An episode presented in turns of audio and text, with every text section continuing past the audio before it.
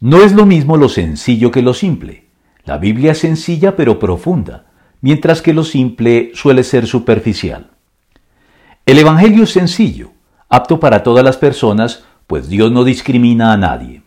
Pero al mismo tiempo, su revelación en la Biblia es muy profunda, pues sencillez no es sinónimo de superficialidad.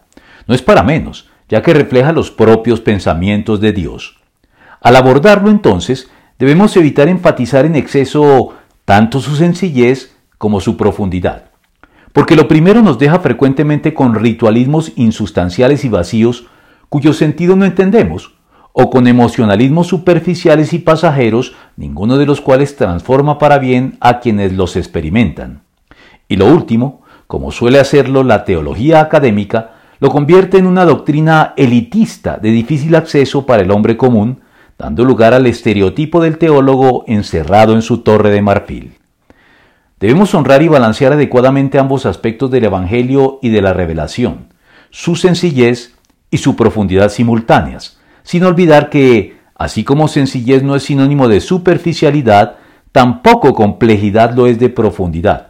Por el contrario, lo sencillo puede ser muy profundo, mientras que lo complejo puede ser, no obstante, muy superficial, ambiguo y por lo mismo también confuso, prestándose de este modo a las maquiavélicas maquinaciones de los que, más que convencer y argumentar con honestidad y la razón y los hechos de su lado, lo que buscan es confundir, Después de todo, qué profundas son las riquezas de la sabiduría y del conocimiento de Dios, qué indescifrables sus juicios e impenetrables sus caminos.